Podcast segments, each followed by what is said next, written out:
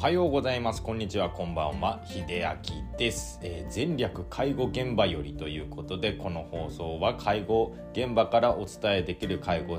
職の現状、まあ、認知症の現状であったり、利用者様との関わりであったり、様々なことを発信するチャンネルでございます。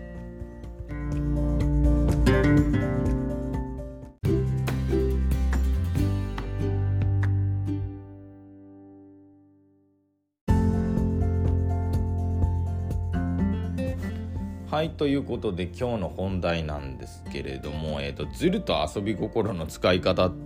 ねちょっとお話してみようかなと思います。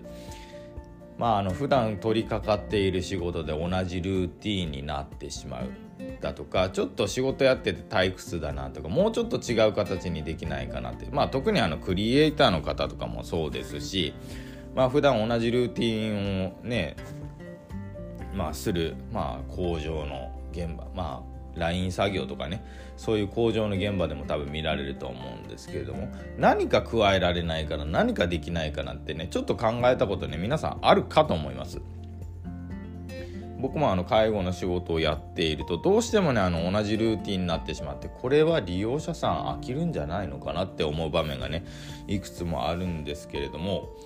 そういう時にやっぱり発想の転換というかね仕事のまあベクトルをちょっと変えるのに役立つのがズルだったり遊び心だと思ってて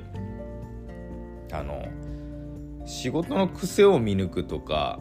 普段のその仕事でここ足りないなっていう部分を逆にその裏をかいて利用してあげる。いい意味でのズルっていうのはすごくあの大事なことだと思っております。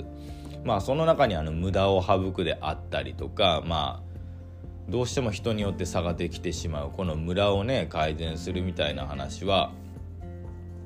ねあの素晴らしいなと思っていてまあ大多数の方がねやっぱり取り掛かれている同じ仕事だとまあ個人差は出てくるんですけれども大体同じ枠組みで同じような仕事の質になってくると思うんですよね。まあそこでやっぱりちょっと差をつけたりとかちょっと色をねつけたいなっていう時にやっぱり自分のオリジナルのやり方っていうのが多分出てくると思うんですよねそのオリジナルのやり方っていうのもその仕事をずっとやってきたからこそ最低限のことは抑えつつこの仕事の癖はこうだよなだからこうしたらもっとうまくいくんじゃないかみたいな感じでうまい発想のズルをねできるともっと仕事ってなでしょうステップアップするのかなと思いますまあそこにあの遊び心だったりねちょっとこの仕事をふざけてみようかなっていうねところもね出てきてほしいと思うんですね。あのなんでこんな話をするかっていうともう同じことばかりの繰り返しで面倒なことをね、やっぱり避けたがるっていう脳の癖があるんですよね。まあ同じことをやっていると楽だしそこまで頭も働かせない。何より面倒くさくないっていうのが一番なんですけれども。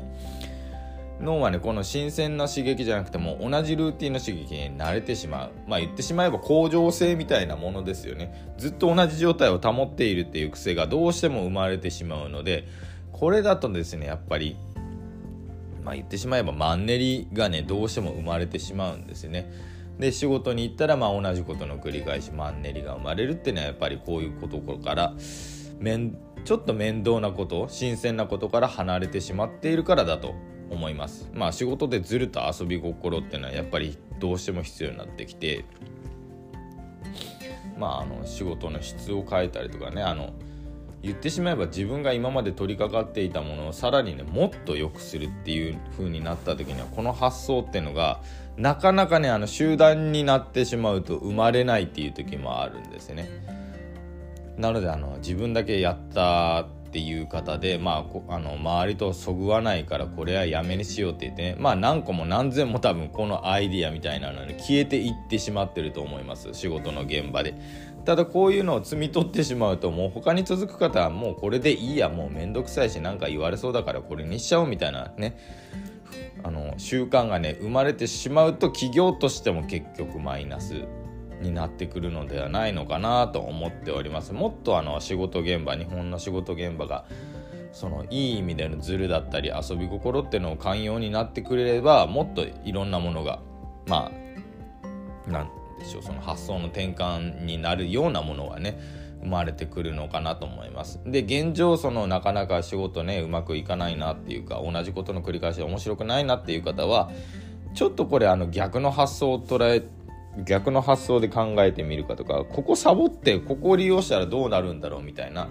ちょっとあのマイナスも含めつつそれをあのプラスに利用できないかなっていうことをね考えてみるとうまいズルとか遊び心の発想を仕事に生かせるんではないでしょうか。